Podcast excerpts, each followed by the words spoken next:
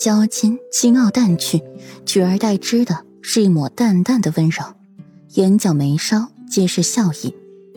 陌上人如玉，公子世无双。顾阮站在门口，不由得看得有些痴了，脸颊微微发烫，升起了一抹红晕，比胭脂还要艳丽。眉间的朱砂愈发的鲜艳，与眼角的胭脂痣交辉相映，衬得容颜愈发的瑰丽美艳。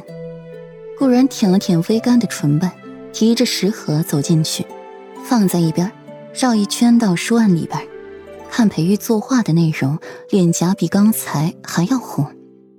裴玉，你居然画这个！顾然看到画里的内容，连用手去挡住。裴玉被顾然挤开，失笑：“软软，你不觉得你现在挡太迟了吗？”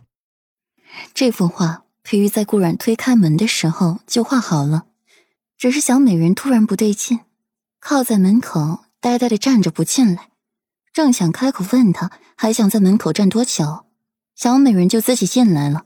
现在挡着这画不给自己看，裴玉，这画的意思就是他早就画过这种画了，被人瞧见怎么办？乖，为夫在。裴玉伸手抱过了顾阮。见他不想看那画，伸手从一边拿过一本书，将画的内容挡住。总是要顾忌着他不是？那你也不可以这样子。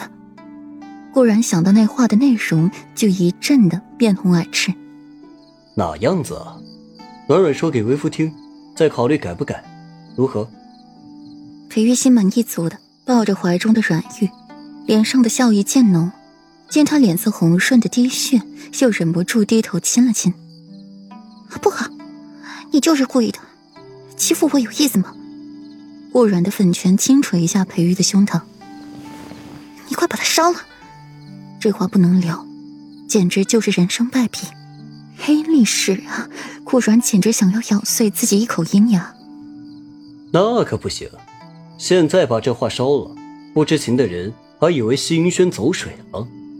裴玉摆正脸色，一脸严肃道：“什么？你的意思是，不止这一幅？”顾然手撑着裴玉的胸膛，离开他的怀抱，又去看那被书压着的画，又羞又恼。裴玉，你太过分了！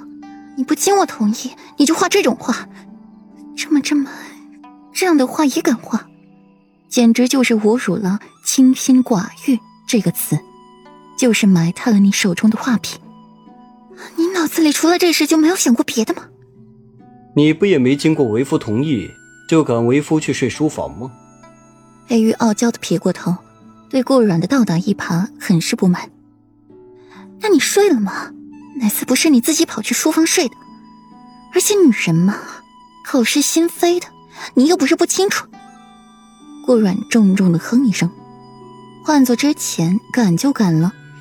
只是如今兰苑住着一个我见犹怜的小表妹，这时候再把裴玉赶走，那不是把自己的夫君往别的小妖精怀里推吗？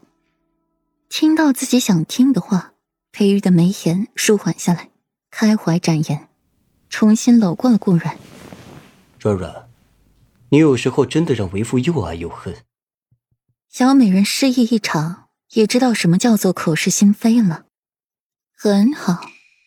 软软，你可要保持努力呀！不要，我今天见着霍林了。虽然平日里的风评是差了点儿，但是对我五妹妹还是不错的，走哪儿跟哪儿，不像某些人。顾软低下头，素指绞着自己的鸭色头发，语气一阴一阳的：“某些人，某些人怎么了？”裴玉声音有些沉和不语。霍林。以亲王庶子，那不就是在御花园对软软无礼的那人吗？那天软软还对人家冷若冰霜呢，怎么今日态度大转变？不像某些人，自家小妹妹一犯病，就把自家夫人生一遍，让她自己一个人回娘家。